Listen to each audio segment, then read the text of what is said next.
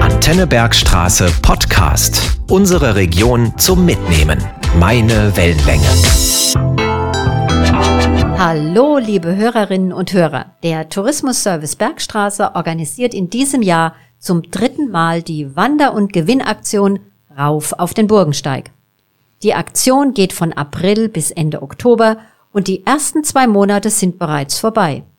Antenne Bergstraße begleitet diese tolle Aktion natürlich auch im Juni mit einem neuen Podcast. Mein Name ist Jasmin Wölter und ich bin nicht mehr so ganz ein Burgensteig-Neuling weil ich und ihr schon viel über den Burgensteig erfahren habt. Heute haben wir bei Antenne Bergstraße wieder die eine Expertin zur Seite. Auch heute wird sie wieder von Geschichte und Geschichten erzählen und sie, das ist natürlich keine andere als die Wanderexpertin Brigitte Zimmermann. Hallo Brigitte. Hallo Jasmin. Heute möchte ich euch äh, bekannt machen mit dem Adelsgeschlecht der Biggenbacher und mit mehreren ihrer Burgen sowie mit dem nach ihnen benannten Ort an der Bergstraße. Brigitte, das hört sich richtig gut an. Dann auch gleich meine erste Frage. Was weiß man denn über den Ort Bickenbach? Ein Gefolgsmann von Karl dem Großen, er nannte sich Bicko, hat im neunten Jahrhundert am Fuße des Melibokus gesiedelt und dem Ort seinen Namen gegeben. Für die nächsten Jahrhunderte ist die Geschichte Bickenbachs dann sehr eng mit dem mächtigen Reichskloster Lorsch verbunden. Die Edelherren von Bickenbach waren ursprünglich Verwaltungsbeamte von Lorsch und sicherten durch Burgbau auch ihr Terrain. Ab 950 emanzipierten sie sich zu einem angesehenen Adelsgeschlecht mit überregionalen Verdiensten. Mit dem Niedergang des Klosters Lorsch ging der Ort an das Fürstentum Kurmainz über. Das Adelsgeschlecht, das auch im Odenwald und am Main Land, Burgen und Kirchen besaß, erlosch 1486. Apropos Burgen, wo stand denn die älteste Burg der Bickenbacher. Die älteste Burg äh, stand in einer früheren Flussschleife. Wir haben ja gelernt bei unseren Podcasts, dass die Riedebene früher von Wasserarmen des Neckars und des Rheins durchzogen war. Und da gab es eben auch so eine Flussschleife in der Nähe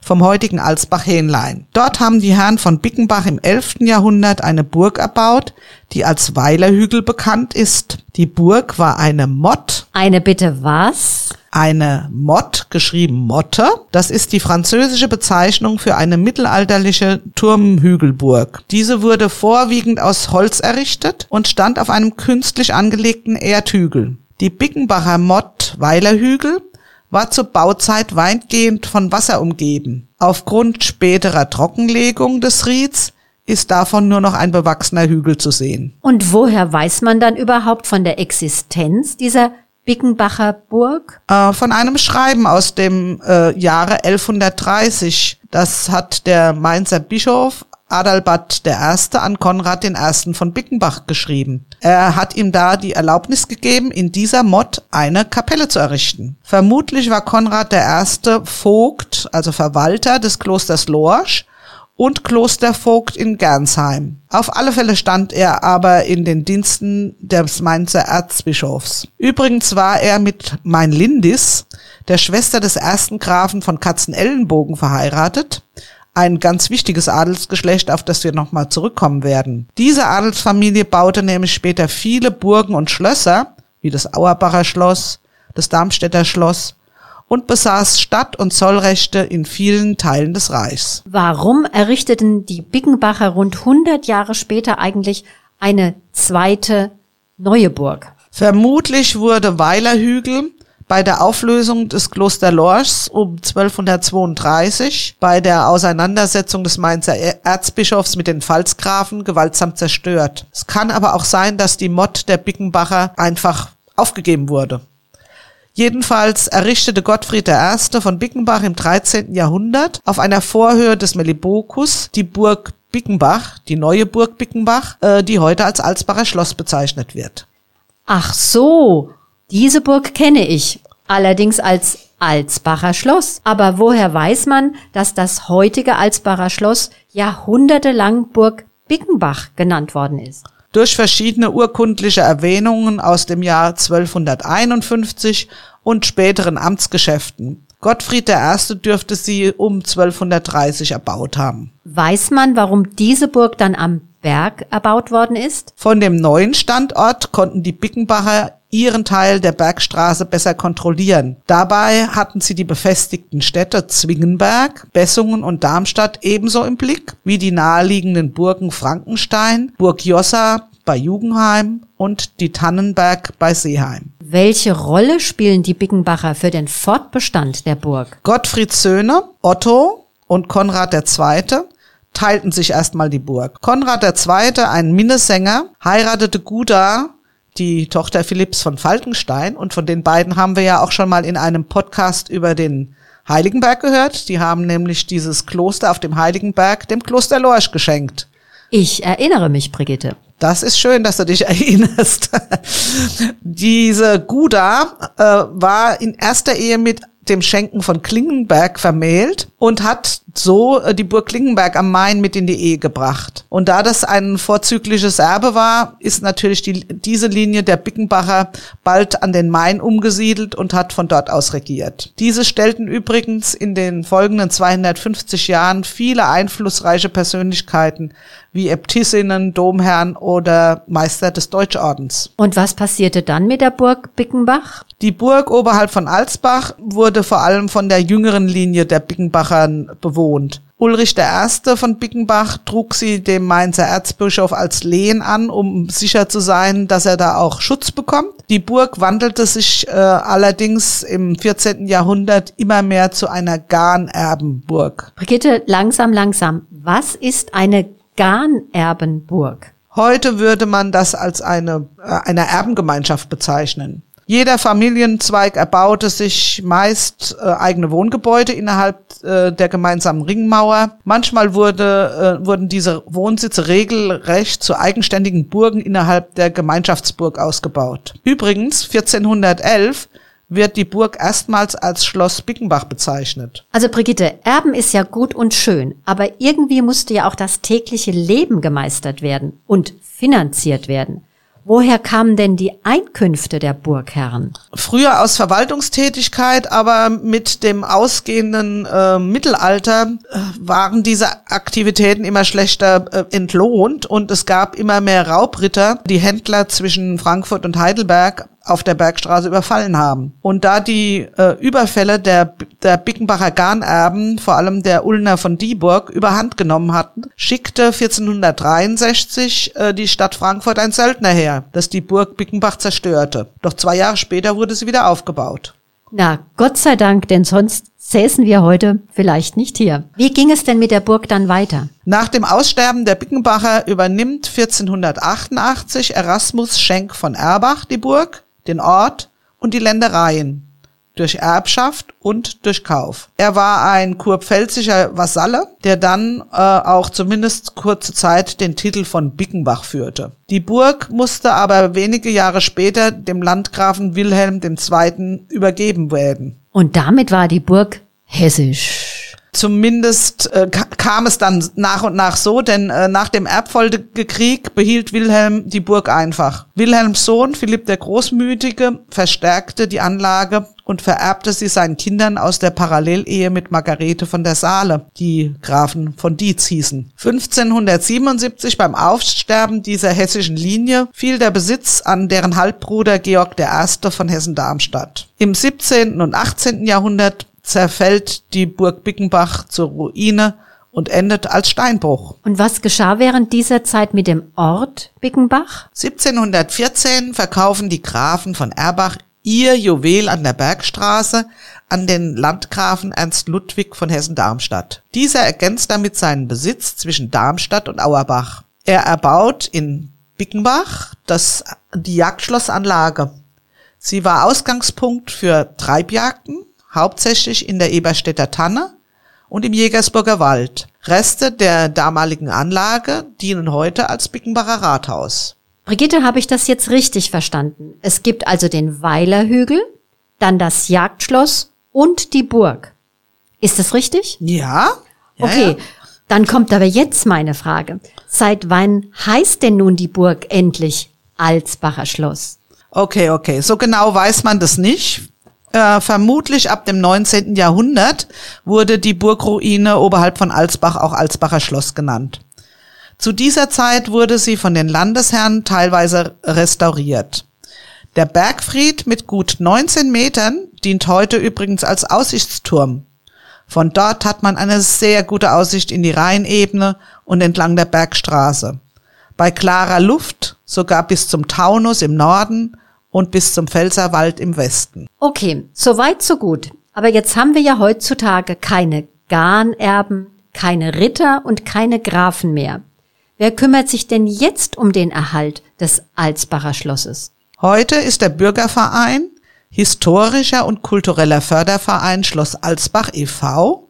für die Anlage verantwortlich. Der Verein wurde 1997 auf Empfehlung des Landes Hessen von dem Alsbacher Historiker Dieter Krieger ins Leben gerufen. Der Verein hat sich zum Ziel gesetzt, für die Burgruine zu werben, diese instand zu halten, zu pflegen, zu verschönern und zu restaurieren. Wow, das ist aber wirklich eine große Aufgabe. Auf was legt denn der Verein seinen Schwerpunkt? Der Verein will das Alsbacher Schloss zu einem beliebten und sehenswerten Ausflugsziel für die ganze Familie machen. Wer kann denn Mitglied in dem Verein werden? Mitglied kann jeder werden, ob Einzelperson, Firma, Familie oder Einrichtung. Wichtig ist nur, dass die Ziele der Vereinsarbeit, der Erhalt dieses hessischen Kulturerbes unterstützt wird. In den letzten Jahren hat, hatte der Verein immer über 100 Mitglieder von denen etwa jeder Dritte aktiv im Verein mitarbeitet. Kinder und Jugendliche gibt es bisher wenige. Aber der Verein bemüht sich, auch ein jüngeres Publikum für den Erhalt der historischen Burganlage zu begeistern. Der Verein freut sich über viele Handwerker unter den Aktiven sodass viel Arbeit von den Mitgliedern direkt ausgeführt werden können. Wie kann man den Kontakt zu diesem vielseitigen Verein aufnehmen? Ihr findet alle Infos auf der Homepage www.schlossalsbach.org. Wie unterstützen eigentlich die Mitglieder den Verein? Es gibt zwei Möglichkeiten. Die Fördermitglieder unterstützen die Arbeit zum Erhalt der Burganlage mit ihren Mitgliedsbeiträgen. Die sogenannten aktiven Mitglieder darüber hinaus mit Arbeitseinsätzen. Wo oder wann werden denn helfende Hände gebraucht? Da gibt es einiges. Zum einen bei der Arbeit an der Burganlage, wie Rasenmähen, Bewuchs entfernen oder die hölzernen Bauten und das Mauerwerk in Schuss halten. Zum anderen Hilfe bei den Veranstaltungen des Vereins. Oh, Veranstaltungen, das hört sich ja gut an. Welche Veranstaltungen gibt es denn? Über das Jahr verteilt finden zwei mittelalterliche Märkte, das Kinderritterfest und das Wintermärchen statt. Dazu kommen weitere kleinere Veranstaltungen wie das mittelalterliche Bogenturnier. Bei diesem und anderen mittelalterlichen Festen können die Mitglieder auch gerne in zeitgenössischer Gewandung kommen. Gibt es denn auch nicht mittelalterliche Veranstaltungen? Ja, zum Beispiel die spanische Nacht oder Konzerte werden auf dem Alsbacher Schloss angeboten. Dazu kommen private Feiern wie Hochzeiten, Geburtstage und Jubiläen. Wie finanziert der Verein überhaupt seine Arbeit? In der Burg gibt es zwei Spendenkassen für die täglichen Besucher der Anlage. Auch die Mitgliedsbeiträge und die Vereinsförderung der Gemeinde tragen zur Finanzierung bei. Abgesehen von diesen Förderungen erhielt der Verein nur während der Corona-Pandemie und zur Sanierung der Schäden im Mauerwerk öffentliche Zuschüsse. Daher werden zum Erhalt der Burg und zur Finanzierung zahlreiche Veranstaltungen angeboten. Welche Veranstaltungen locken denn die Besucher auf den Berg hinauf? Bekannt ist Schloss Alsbach wegen seiner vielfältigen Veranstaltungen. Insbesondere zum Kunst- und Handwerkermarkt passt das einmalige Ambiente zu Rittern, Gauklern und den Handwerker- und Krämerständen. Die Veranstaltungen für Kinder wie Kinderritterfest oder Kälterfest sind ein Highlight der Region. Im Jahr 2005 hat sich eine neue Rittergruppe gebildet, die im Sinne der sogenannten Mittelaltermärkte das pseudo-mittelalterliche Leben als modernes Brauchtum pflegt. Neben der Nachbildung eines historischen Lagerplatzes wurde sogar eine Schmiede erbaut. Bei solchen Veranstaltungen wird altes Handwerk wie Schmiede und Zimmererkunst, mittelalterliches Backen und Kochen sowie das Schneidern zeitgenössischer Gewänder vorgeführt. Welche Veranstaltungen davon werden dieses Jahr überhaupt angeboten? In diesem Jahr mussten die ersten Veranstaltungen, Corona-bedingt, wie in den beiden zurückliegenden Jahren leider abgesagt werden. Der Verein hofft, dass der Herbstmarkt und das Wintermärchen stattfinden können. Alle anderen kleineren Veranstaltungen, wie das mittelalterliche Bogenschießen, finden auch in diesem Jahr wie gewohnt und geplant statt. Na, dann kann man wirklich nur feste die Daumen drücken. Mit welchen weiteren Attraktionen kann das Alsbacher Schloss sonst noch punkten? Im Eingangsbereich und in der Vorburg wurden mehrere Kräutergärten eingerichtet. Sie teilen sich in einen historischen Teil mit Kräutern aus dem Garten der Hildegard von Bingen und dem Kapitulare des Kaisers Karl des Großen und einem neuzeitlichen Garten mit modernen Kräutern. Außerdem gibt es ein Rosarium mit historischen Duftrosen und einer mittelalterlichen Grasbank sowie einem Weingarten. Jährlich werden etwa 200 Halbliterflaschen des Schlossweines Brabakant aus der Rebe Regent abgefüllt. Die kleinen Besucher erfreuen sich an den Hühnern, Hasen und Pfauen. Die Burg ist übrigens auch hundefreundlich. Außerdem gibt es ein Rosarium mit historischen Duftrosen und einer mittelalterlichen Grasbank sowie einem Weingarten. Jährlich werden dort 200 Halbliterflaschen des Schlossweins Barbakan aus der Rebe Regent abgefüllt. Die kleinen Besucher erfreuen sich an Hühnern, Hasen und Pfauen. Die Burg ist übrigens auch hundefreundlich. So, liebe Brigitte, was hat das Alsbacher Schloss jetzt mit rauf auf den Burgensteig zu tun? Am Burgtor ist eine Stempelstation für die Aktion Rauf auf den Burgensteig und in der Vorburg ist die Burgschenke.